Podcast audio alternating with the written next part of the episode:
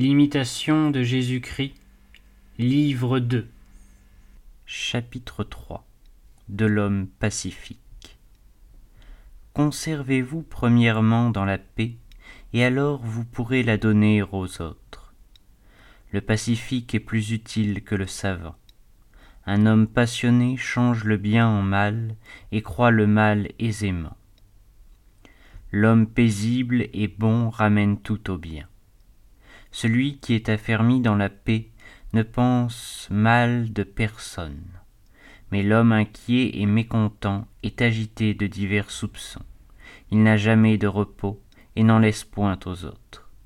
Il dit souvent ce qu'il ne faudrait pas dire et ne fait pas ce qu'il faudrait faire. Attentif aux devoirs des autres, il néglige ses propres devoirs. Ayez donc premièrement du zèle pour vous-même et vous pourrez ensuite avec justice l'étendre sur le prochain.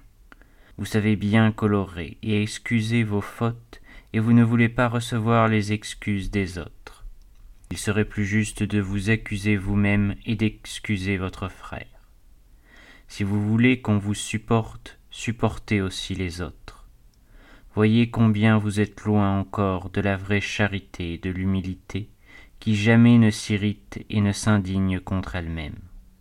Ce n'est pas une grande chose de bien vivre avec les hommes doux et bons, car cela plaît naturellement à tous.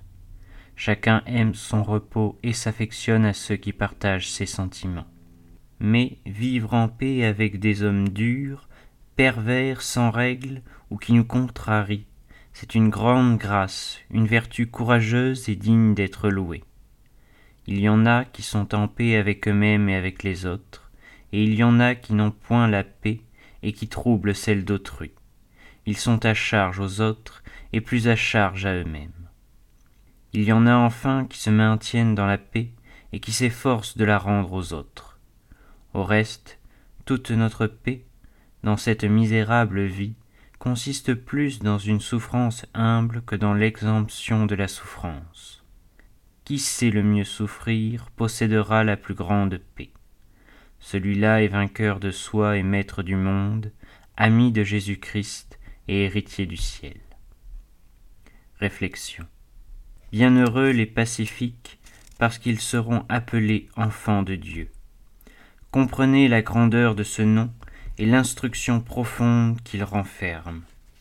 La paix, c'est l'ordre parfait, et le trouble, les dissensions, les discordes, la guerre, ne sont entrés dans le monde que par la violation de l'ordre ou par le péché.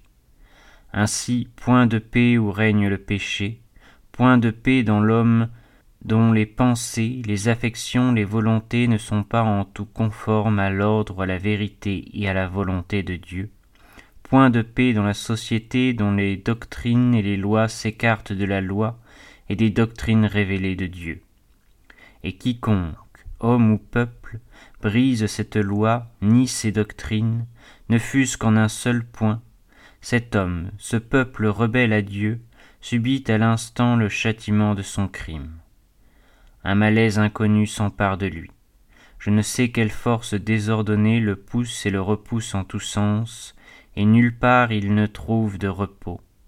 Comme Caïn après son meurtre, il a peur. Non, la paix n'est en effet que pour les enfants de Dieu. Ils la goûtent en eux-mêmes et la répandent sur les autres. Elle coule, pour ainsi dire, de leur cœur, comme ces fleuves qui arrosaient l'heureux séjour de notre premier Père au temps de son innocence. Et quand viendra la dernière heure, ce sera encore la paix, car le royaume de Dieu est justice et paix. Enfants de Dieu, entrez dans le royaume qui vous a été préparé dès le commencement du monde.